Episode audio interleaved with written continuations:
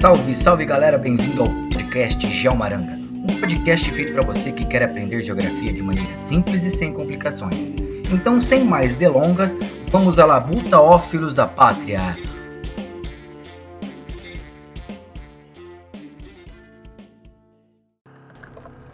Bom dia pessoal, mais uma vez aqui Geomaranga falando hoje de PEA e processos migratórios. É, então a gente vai entender hoje uma dinâmica populacional né, está diretamente relacionada à saúde econômica de uma determinada região, de um determinado estado, país, né, entre outros. Então, é, para a gente começar a entender isso, a, a, população economicamente ativa e o IDH vão explicar aí, né, vão conseguir, através de vários dados fornecidos por essas questões, explicar como vai a saúde econômica de uma determinada região. Então, o que, que é o PEA? O PEA é a população economicamente ativa. É aquela população entre os 15 e 65 anos de idade né, que estão no trabalho, no mercado de trabalho, seja ele formal né, ou informal com as devidas garantias. Então é o seguinte, e por que, que ele é um indicador né, de saúde econômica e social de uma determinada região? Simples, porque quando há oferta de emprego, quando há aí um grande número de população empregada, é, a gente entende que aquela região ela tem ali um alto IDH, que é Índice de Desenvolvimento Humano. E uma das questões para medir o IDH é a renda per capita. Então, quando eu tenho bastante gente empregada, eu tenho um aumento na renda per capita daquela região. Isso faz com que a economia interna gira, porque eu tenho o pagador de imposto, o consumidor o consumidor consome, a indústria produz, então forma esse giro, mantendo a economia é, bastante saudável. Né? Então, quer dizer, por isso que a PEA é um indicador socioeconômico muito importante. E nós temos também a PIA, que é a população em idade ativa. Perdão. Para o IBGE, né, que é o órgão oficial que acompanha os índices né, de medição aí da questão socioeconômica no Brasil, tá? A idade ativa, a população idade ativa é que tem 15 a 65 anos de idade. Para o SEAD e o DIEESE, que são outras duas organizações que fazem essas medições, quem tem entre 10 e 14 anos de idade também faz parte da PIA, porque esses institutos de pesquisas reconhecem que há presença de indivíduos com essa faixa etária no mercado de trabalho informal. E isso, né, é, no Brasil, por exemplo, é crime, uma vez que menores de idade não podem trabalhar, a não ser, né, em, em questões na, do jovem aprendiz a partir dos 16 anos. Mas enfim, é, existe, tá? E infelizmente, em alguns casos, até o trabalho escravo infantil. Mas vamos lá. Nós temos aí, né, com relação à PEA, as mais diversas classificações nós temos os ocupados, os desempregados, os inativos, a taxa de participação, né, que é a, o número de pessoas que estão ali no trabalho formal, e nós temos aí a taxa de desemprego que também é medida pela, é, pelo número de pessoas nessa área, né, nessa classificação, que estão fora do mercado de trabalho. E entender essas classificações dentro da PEA é muito importante, é um indicativo social muito importante também para esclarecer a saúde econômica de uma determinada região. Tá? Então é o seguinte, o desemprego né, na sociedade atual é aquele que não está inserido no mercado de trabalho, seja ele no mercado formal ou informal. Tá? Então, eles, existem três tipos de desemprego: o estrutural ou tecnológico, que é exemplificado pela intensificação da terceira revolução industrial, que é a que a máquina substitui o homem, certo? Então quer dizer, a alta taxa de automação das indústrias acabam por ah, deixar muita gente que antes trabalhava agora desempregada. A conjuntural, que está relacionada às crises cíclicas, inclusive a gente está passando por uma nesse momento, que é as crises né, que falta dinheiro no mercado, a economia para de girar e começa aí as demissões em massas. e o friccional, que é marcado pela transição de postos. O que, que é a transição de postos? É a, a subida, né, o aumento de nível de um trabalhador na posição do mercado a uma além, deixando aquela substituição vaga, né, que evidencia, por exemplo, uma mobilidade comum na economia de mercado. Então, no Brasil, por exemplo, nós temos aí uma alta taxa, né, é, um alto, altos fatores, perdão, vários fatores que contribuem para o desemprego. Seja ele as crises, seja ele uma economia que não concreta, uma economia que varia muito ao longo dos anos, tá? além do crescente trabalho informal. E o trabalho informal, né, como você não tem comprovação de renda, você acaba entrando né, na questão do desempregado. Você acaba sendo ali, é, estando considerado desempregado porque você não contribui diretamente. Então é o seguinte, vamos entender o porquê que o Brasil ele é uma sociedade que tem é, esse problema. É, as constantes crises, né, as constantes situações, aí, crises é, sociais e políticas que vêm acontecendo ao longo do ano, inclusive a gente tem que entender que o Brasil é um país democraticamente novo, que vem passando por um grande período de transformações, e essas transformações né, não conseguem consolidar de vez essa questão do emprego tá, no Brasil. Nós passamos por um momento de pleno emprego entre os anos é, de 2008 até 2012, 2013, porém né, junto com ele nós tivemos uma crise após algumas crises políticas que ocorreram após esse período. Mas enfim, a gente tem que entender que é, nós temos essa, essa, esse grande problema relacionado a essas constantes crises socioeconômicas e políticas. Nós temos também né, o terceiro e quarto setores. Terceiro e quarto setores são de acordo com a nova ordem mundial, é uma classificação alternativa aos tradicionais setores econômicos. Lembrando que a gente tem o primeiro setor, que é o extrativista, o segundo setor, que é a transformação, o terceiro setor, que é o comércio, e hoje nós temos o quarto setor, que é a educação e saúde. Então, quer dizer, essa nova classificação dos setores econômicos reorganizaram a população nas suas devidas particularidades. É, então, por exemplo, nós temos, isso, isso é interessante para que a gente possa compreender, por exemplo, a questão socioeconômica dos países. Então, quanto mais população nós temos né, nos primeiros setores, isso denota que aquele país ou aquela região é pouco desenvolvida. E quanto mais gente no terceiro e quarto setor, né, denota que aquela região ou país é muito mais desenvolvido. Por quê? Porque quanto maior o nível de desenvolvimento, né, mais longe nós estamos dos setores primários e secundários.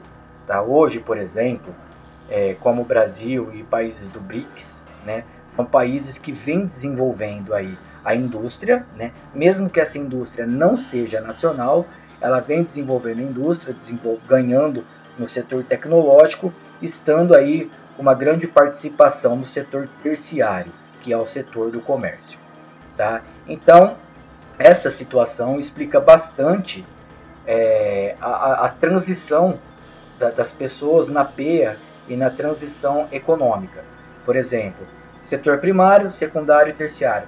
Então, quanto maior o nível de pessoas em cada um desses setores, vai explicar o nível de desenvolvimento dos países. O IDH, que é um, um índice de desenvolvimento humano, ele foi criado na década de 90 para caracterizar a, a, as condições socioeconômicas dos países.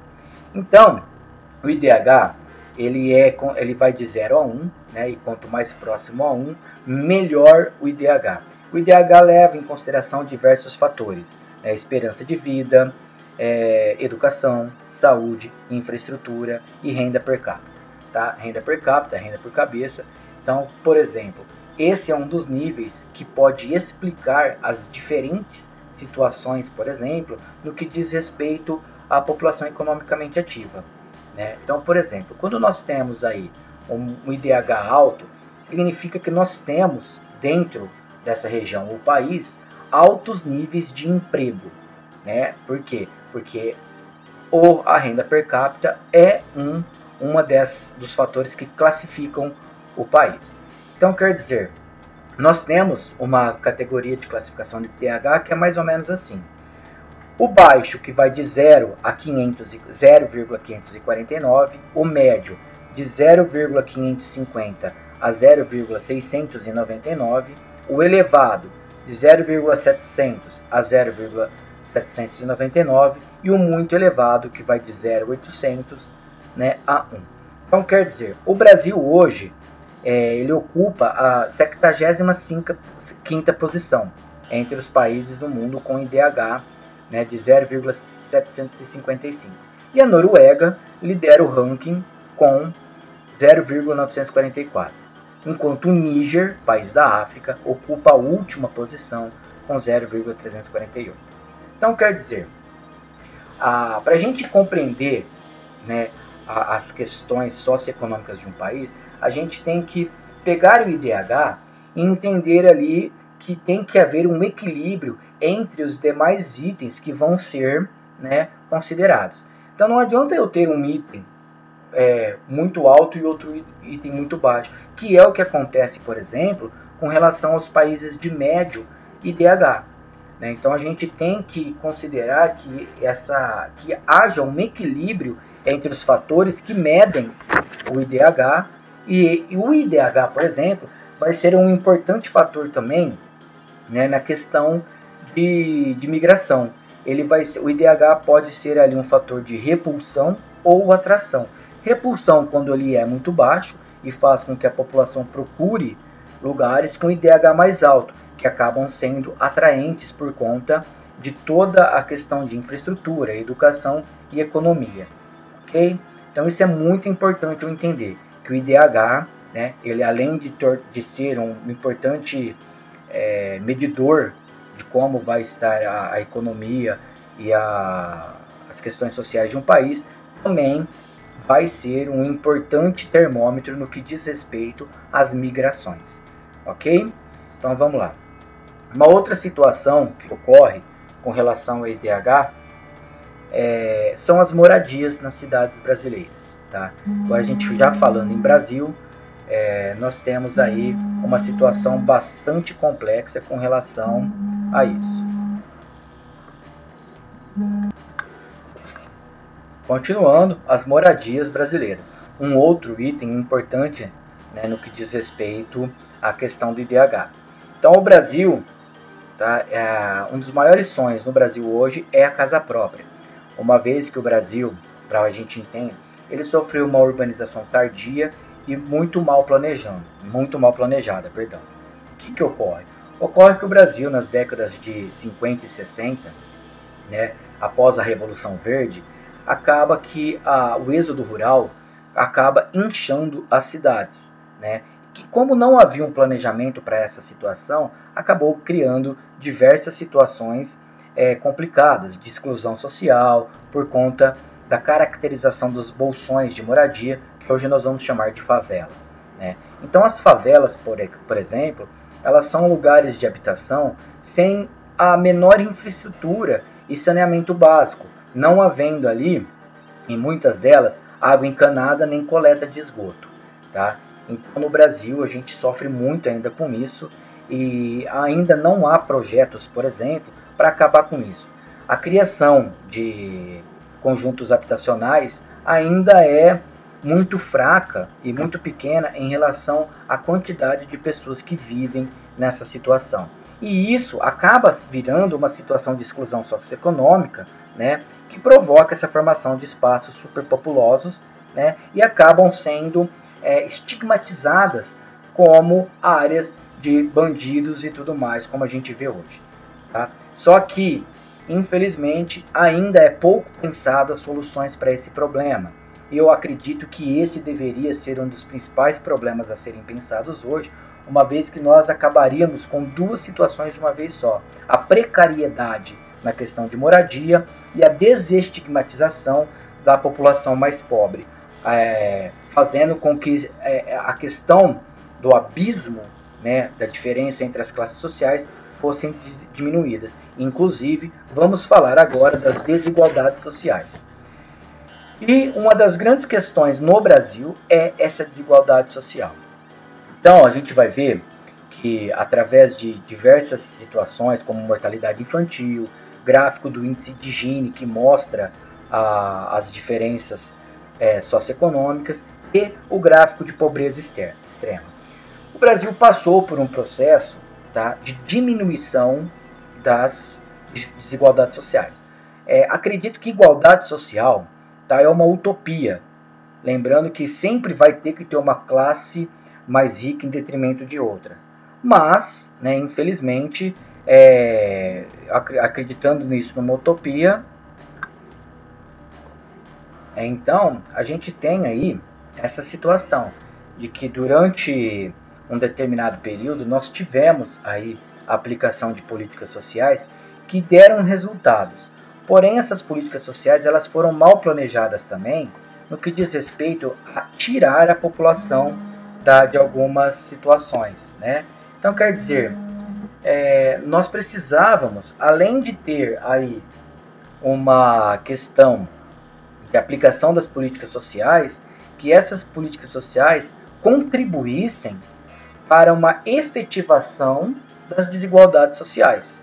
É, o que infelizmente acabou não acontecendo, uma vez que as crises é, contribuíram para que nós tivéssemos aí uma retroatividade no que diz respeito a essas políticas sociais, certo?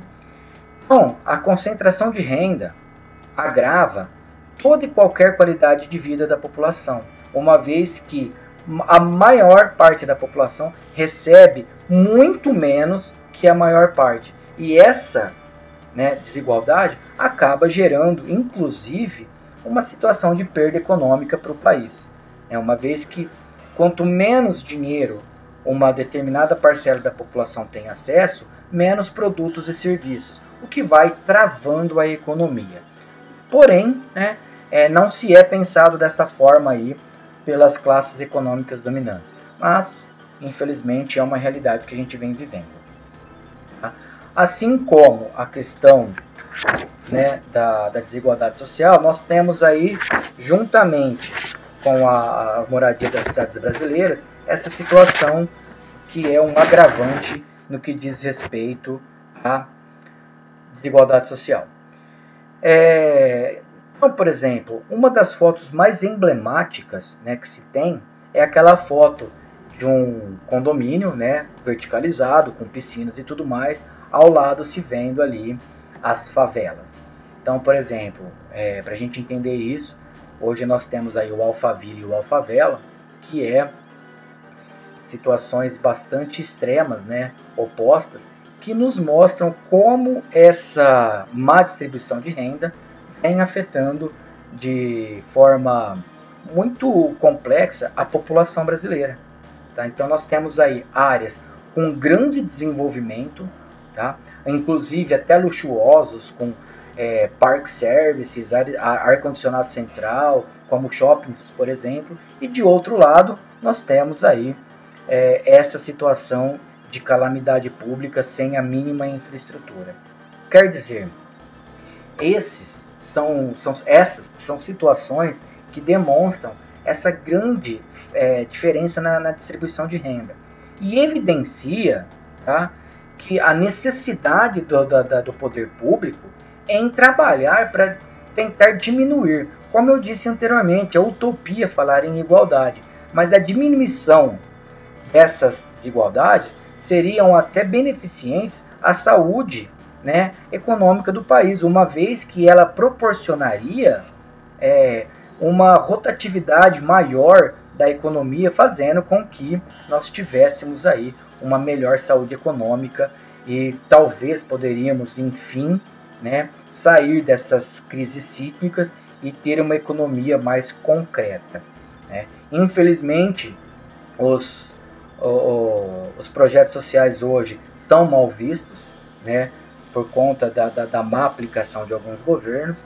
Então, disse, né, é muito interessante a gente ver as classes econômicas mais altas criticarem veemente essas políticas sociais, mas infelizmente é algo que tem que ser levado em consideração e que se não for, nós vamos caminhar por um abismo maior ainda, certo?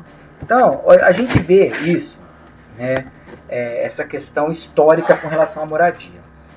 Então, assim, durante o processo de urbanização ocorridos no Brasil, por exemplo, no século já 20, aí nos anos de 1960 até 1990, quando houve realmente uma expansão muito grande da urbanização, essa, essa situação levou a uma questão de calamidade.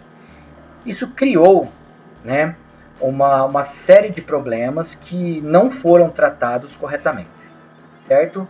Por exemplo, nós tínhamos o centro, a área central de uma cidade, geralmente era onde se encontravam é, a, a, classe social mais abastada, né?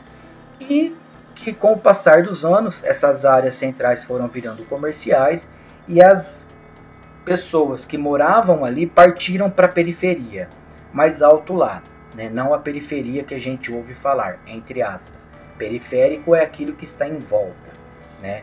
só que acabou virando sinônimo de pobreza. Então a periferia hoje, ela é encontrado nela vários condomínios luxuosos, condomínios fechados, é, que promovem ali o bem-estar das pessoas que moram nele. Enquanto nós temos né, cortiços, favelas, entre outras situações criadas durante essa mesma situação. Então as pessoas quando elas vinham do campo para a cidade, é, elas não tinham ali um emprego fixo, elas vinham em busca de novas oportunidades, uma vez que elas estavam sendo substituídas pelo maquinário agrícola, né, devido à Revolução Verde.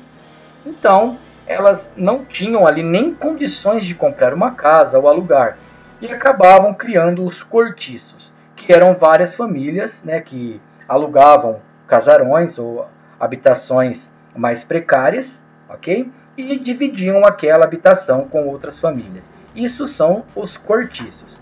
E a, a começa ali no início das favelas, tá? Que é uma, uma a criação de moradias em locais que antes eram locais de mata, em costas de morros, lugares, por exemplo, que não eram próprios para a habitação humana, que acabam se tornando habitação humana por conta das mais diversas dificuldades enfrentadas por aquela nova população urbana, certo? Que nós vamos, é, que está relacionado ao incha, inchamento urbano, tá? Que é, ocorre por conta do êxodo rural e por conta da expropriação de pequenos proprietários agricultores, né, que foram obrigados a vender seus sítios, é, chácaras, para as grandes né, exploradores do mercado, para grandes fazendas que acabam praticando a, a agricultura comercial.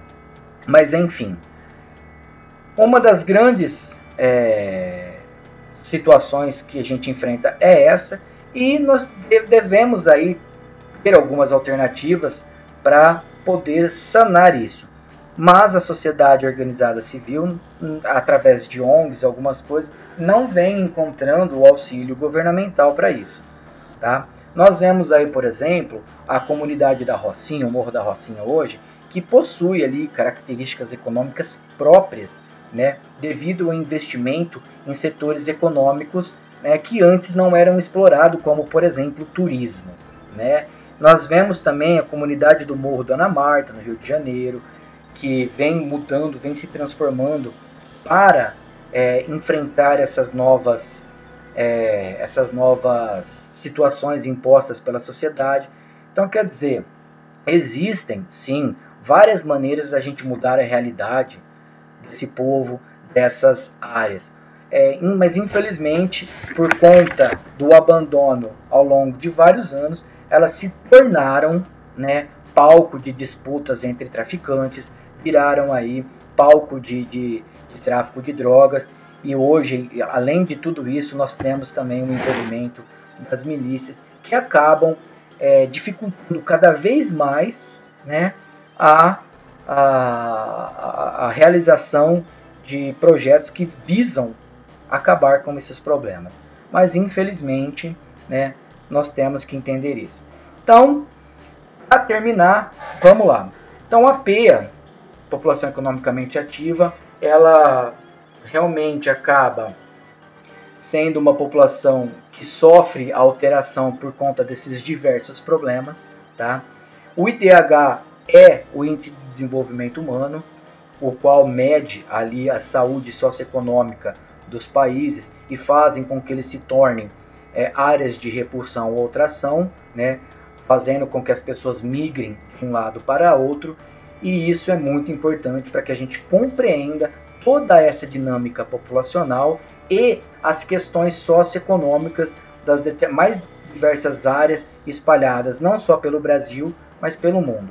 Então, essa visão mais ampla e mais holística da situação, levando em consideração os mais diversos fatores, nos faz entender como, né, é, quais são as mais diversas atividades que devem ser tomadas para que a gente possa melhorar de fato todas essas condições.